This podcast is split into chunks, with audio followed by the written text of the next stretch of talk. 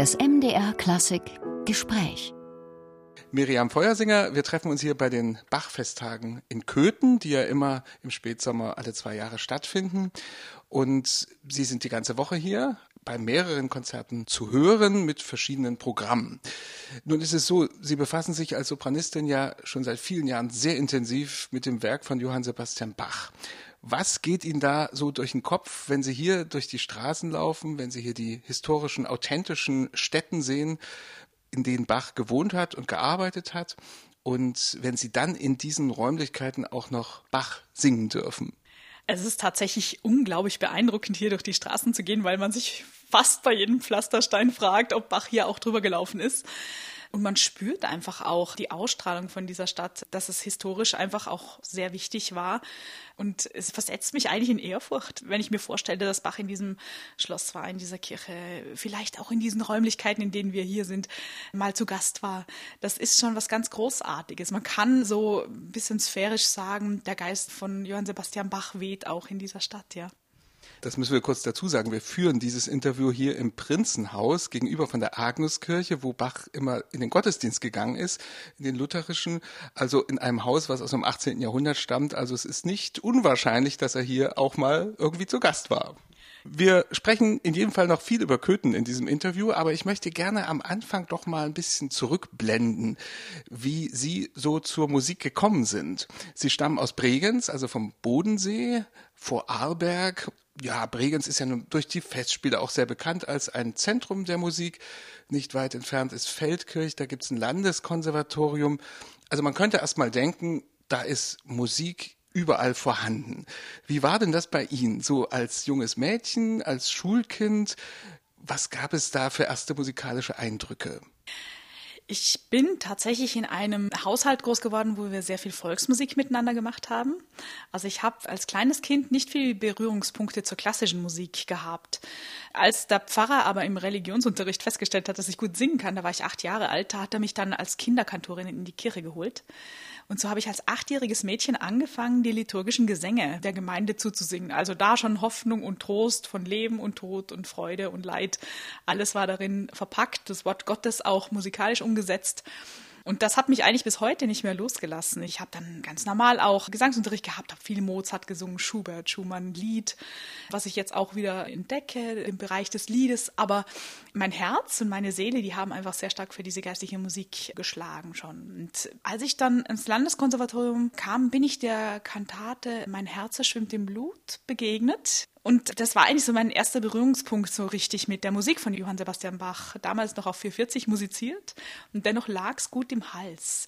Und ich bin relativ bald dann nach Basel zu Kurt Wittmer gegangen, an die Musikhochschule, nicht an die Skola, und habe dann sehr viel Erfahrung auch mit der alten Musik gesammelt und gemerkt, da bin ich zu Hause, da kann ich meine Stimme mit allen Farben und allem Ausdruck entfalten. Und so lief das dann weiter bis heute. Sie sind jetzt eine Sängerin, die wirklich sich bei Bach, glaube ich, sehr, sehr gut auskennt sehr viele Kantaten gesungen hat, natürlich die Passion, Oratorium und so weiter.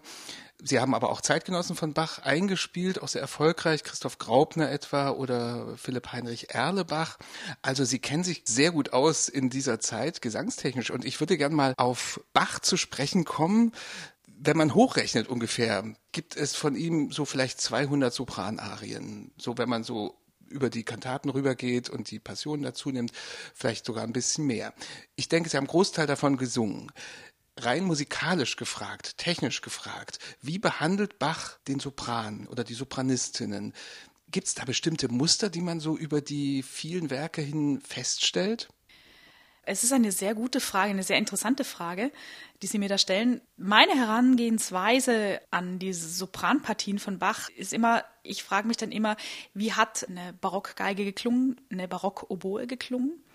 Wie war die Tonentwicklung dessen? Und ich glaube schon, Bach hat ja damals sehr viel Knabensoprane eingesetzt. Davon kann man auch ausgehen, dass es dann eher sehr klare, geradere Stimmen waren die sich vom Ideal her sehr ans Instrumentale auch orientiert oder angelehnt haben.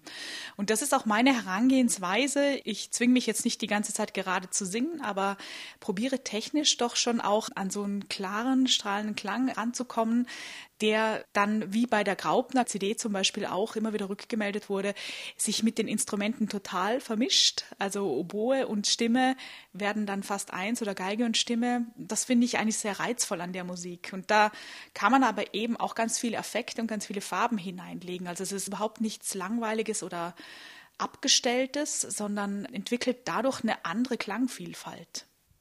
Und wie würden Sie sagen, geht er mit den technischen Ansprüchen um? Also die sind ja doch recht hoch, würde ich jetzt mal als Nichtsänger sagen.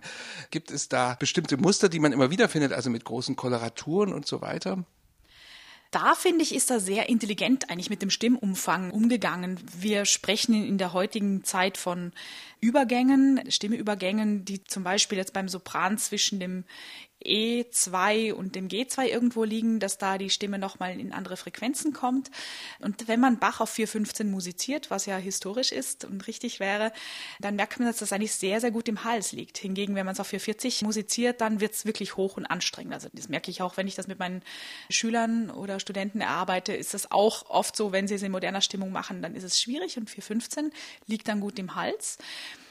Was aber zum Beispiel jetzt bei Jauchzit Gott passiert, ist natürlich eine, ich sage immer in meiner Sprache, eine Turnierpferdpartie, weil das natürlich Koloraturen ziemlich weit hinauf sind. Ansonsten finde ich, war Bach eigentlich relativ brav im Komponieren und sehr, sehr stimmfreundlich auch vom Umfang her. Das ist die eine Seite bei Bach, die rein musikalische, technische Seite, aber Bach bietet ja auch finde ich immer für den ganzen Menschen etwas. Und das wäre jetzt die nächste Frage. Wenn man sich mit Bach beschäftigt und so intensiv wie Sie, dann gerät man ja zwangsläufig in seine Welt hinein, in seine religiöse Welt, in seinen Lebenskontext. Wie ist das so? Wie erarbeiten Sie sich Bach-Kantaten, Arien und was gibt vielleicht der Bach dann sogar zurück? Also ich glaube tatsächlich, dass so wie ich Bachs Musik erlebe, dass ich da relativ nah dran bin, traue ich mich zu sagen, an dem, wie Bach das empfunden hat. Er war selber ein sehr gläubiger Mensch und zwar gläubig nicht im Sinn von fromm, sondern er hat unglaublich starkes Gottvertrauen gehabt. Er war aber auch zu 100 Prozent Mensch. Er war ein sehr sinnlicher Mensch, würde ich jetzt mal sagen. Äh, was ich in seiner Musik, in seinen Kantaten auch sehr finde, diese Beziehung zwischen der Verbindung zum Himmel, diesem Vertrauen auf Gott, diesem Kämpfen auch darum, lebendig zu sein, am Leben teilzuhaben und dennoch den Tod auch vor Augen zu haben. Ich meine, er hat viele Kinder verloren. Er hat in einer Zeit gelebt, wo man nicht selbstverständlich einfach alles hatte. Das war sehr herausfordernd. Ich meine, wir sind in der heutigen Zeit jetzt damit konfrontiert, dass wir eine Energiewende haben, dass wir einen Krieg quasi fast vor der Nase haben. Also mit dem war Bach ständig konfrontiert. Und in alledem aber, in diesem Straucheln und Zweifeln und innerlichen Kämpfen, trotzdem an Gott festzuhalten, zu vertrauen, dass es da jemanden gibt, der einfach ein Ja zu uns hat und der einfach auch in schlimmen Zeiten uns beisteht und dann diesen Blick über den Tod hinaus zu haben, das hat Bach, glaube ich, sehr stark gehabt. Und das finde ich in seiner Musik wieder. Und ich setze mich dann hin und ich lese diesen Text durch, den er vertont hat er hat gute Librettisten gehabt, auch die das Evangelium vom jeweiligen Sonntag in gute Worte gefasst haben. Also mich holt das tatsächlich ab in meinem ganzen Menschsein. Und das mache ich dann zu Klang. Technisch haut das hin, weil ich habe so den Eindruck, es ist einfach für mich auch geschrieben. Also ich komme damit sehr gut klar, was natürlich auch ein Riesengeschenk ist. Das weiß ich schon sehr zu schätzen. Also so nehme ich das auf, ich esse das Wort quasi und bewege es in meinem Herzen und mache es dann zu Klang. Vielleicht mal ganz kurz der Blick von Bach zur Seite. Ich habe es vorhin schon erwähnt, Sie haben ja auch Zeitgenossen gesungen und die müssen ja damit leben, zwangsläufig, dass sie immer im Schatten von Bach stehen, zumindest noch stehen. Ich habe ja so ein bisschen die Hoffnung, dass sich das auch mal ändert, gerade durch solche Einspielungen, wie Sie sie gemacht haben. Wie ist das bei anderen Komponisten? Erleben Sie das ähnlich? Also Graub nochmal als Stichwort. Beim frühen Graupner erlebe ich es tatsächlich. Ähm, also die frühen Kompositionen, frühen Jahrgänge von Graupners Kantaten, die haben für mich eine ähnliche Tiefe wie die Musik von Bach, obgleich man es nicht wirklich vergleichen kann. Und dennoch ist dieses, ich pflege diesen Begriff Vollkornbrotartig. Also man hat was zu verdauen, man hat was zu beißen, es entwickelt sich eine Geschmacksvielfalt, es ist was Nahrhaftes, was Ganzheitliches. Erlebe ich da schon auch. Von Kleinmeistern zu sprechen, finde ich eigentlich sehr veraltet. Jetzt gerade auch, wenn man ein bisschen früher geht, man muss nicht nur links und rechts gucken, sondern vielleicht auch ein paar Jahrzehnte vorher mit Johann Rosenmüller, Georg Christoph Strattner. Das ist Musik, die einfach wirklich auch Substanz hat. Und das ist schon auch sehr dramatisch, sehr stark mit einer eigenen Klangsprache. Die haben es durchaus verdient, auch bekannt gemacht zu werden, weil es wirklich großartige Musik ist. Und mein Glück ist, dass ich da mit Cosimo Stawiarski zusammenarbeiten darf, der sich in dem Bereich einfach unglaublich gut auskennt, viel forscht, viel ediert, viel ausgräbt. Und ja, so machen wir das zu Klang und hoffentlich findet es viele Abnehmer, die das dann auch weiter in Konzerten aufführen. Ja, also Kleinmeister ist eh schon deswegen ein falscher Begriff. Wer über tausend Kantaten komponiert wie Graupner, kann kein Kleinmeister sein. Die letzte CD, die Sie herausgebracht haben, war aber dann doch eine Bach-CD und zwar eine sehr erfolgreiche mit Solokantaten. Drei Solokantaten haben Sie eingespielt, die CD ist jetzt gerade ausgezeichnet worden mit dem Opus Classic. Also auch nochmal ganz herzlichen Glückwunsch dazu. Mal so gefragt, wenn man sich entschließt, Solokantaten von Bach einzuspielen, weiß man, dass das schon ganz viele vorher getan haben. Und man muss sich vielleicht doch ein gewisses Konzept, etwas Neues überlegen oder irgendwie zumindest so ein Statement damit setzen. Können Sie das beschreiben, was Ihr Statement war jetzt bei diesen Solokantaten? Also jauchzet Gott in allen Landen, ich bin vergnügt mit meinem Glücke und ich habe genug. Ich habe das ja zusammen mit dem Capricornus-Konsort eingesungen. Und wir hatten bereits auf zwei CDs davor schon jeweils eine Bach-Kantate aufgenommen und noch andere Kantaten von anderen Komponisten mit dazugenommen. Und jetzt haben wir einfach gesagt, okay, jetzt bleiben noch diese drei Kantaten, die drei großen Kantaten übrig, die uns sehr am Herzen liegen, die wir auch schon unterschiedlichst in Konzerten aufgeführt haben. Und wir träumen eigentlich schon lange davon, eine reine Sopran-Solo-Kantaten-CD aufzunehmen. Und es kam dann diese Lockdown-Zeit, Corona-Zeit mit vielen Absagen. Wir hatten Kapazität für eine Aufnahme und wir haben diese Zeit jetzt einfach genutzt und haben gesagt, komm, wir machen das jetzt. Und das Label Christophorus mit Joachim Bernbold, die haben auch gesagt, ja, stehen wir voll dahinter, macht das. Das ist eine gute Idee, jetzt ist auch die Zeit reif. Und in mir ist es schon ein bisschen so, dass es ein Meilenstein von meinem Lebenswerk jetzt ist, weil Bach mich einfach schon so lange begleitet und schon klingt jetzt wieder sehr romantisch, aber es ist die große Liebe meines Lebens so musikalisch.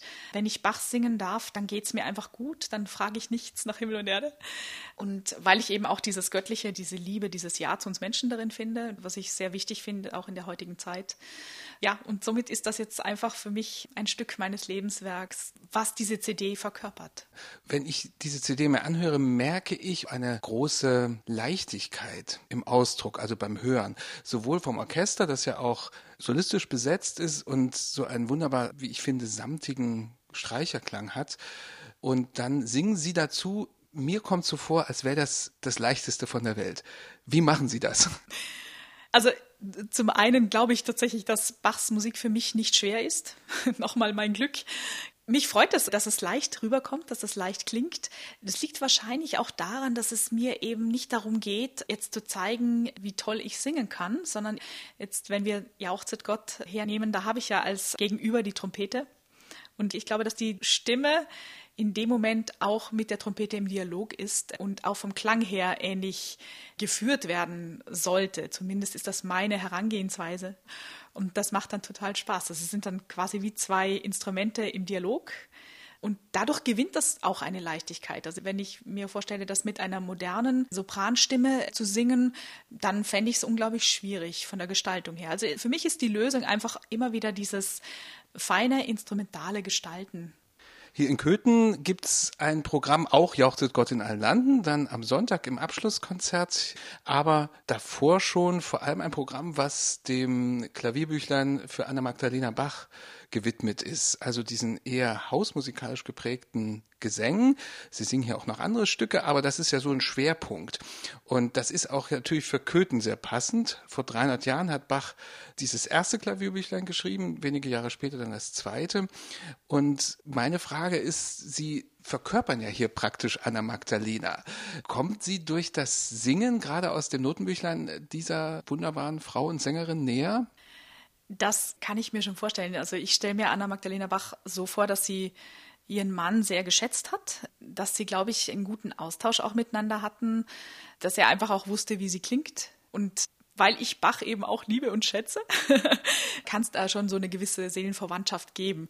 Großgedanken mache ich mir nicht drüber. Es ist mehr das Erspüren von diesem Geist. Und Thema Hausmusik ist ja sowieso, das ist etwas, mit dem ich groß wurde. Auch Silvia Ackermann, mit der ich hier gemeinsam musizieren darf, ist ja auch mit der Zither, mit der Volksmusik groß geworden und umso spannender ist es dann auch, diese Stücke aus dem Notenbüchlein zu musizieren, das dann mit unserer Erfahrung, mit unserem eigenen Musizieren von Kindheit an zu erfüllen und mit dieser Freude auch. Also man musiziert ein Stück, dann unterhält man sich über den Inhalt oder lacht, weil etwas musikalisch so intensiv und toll gelungen ist.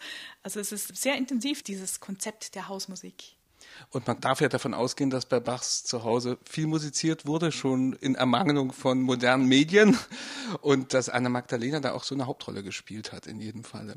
Vielleicht ganz zum Schluss noch die Frage, Köthen wird dann wieder vorbei sein und Sie reisen auch weiter in alle Welt, viel mit Bach und mit anderen Barockkomponisten. Wie werden Sie Köthen in Erinnerung haben und besteht die Aussicht, dass Sie auch mal wiederkommen? Also ich bin jetzt ja schon das dritte Mal hier in Köthen und habe diese Stadt auch sehr lieb gewonnen. Also ich erlebe Herzlichkeit bei den Menschen hier. Wenn man zum Beispiel in die Kaffeerösterei hineingeht und den täglichen Espresso trinkt, das ist einfach wirklich ein sich begegnen, die Freude aneinander. Die Menschen sind hier sehr offen. Zumindest erlebe ich das so, wenn ich irgendwo mich nicht auskenne. Jeder ist hilfsbereit. Ich finde, diese Stadt hat eine Ausstrahlung. Es ist auf jeden Fall einen Besuch wert, auch wenn man von weiter her kommt. Also ich kann nur sagen, kommen Sie nach Köthen, schauen Sie sich diese Stadt an und lassen Sie diese Stadt mit der Geschichte, auch mit der Geschichte Bachs auf sich wirken. Miriam Feuersinger, vielen Dank für das Gespräch und alles Gute. Dankeschön.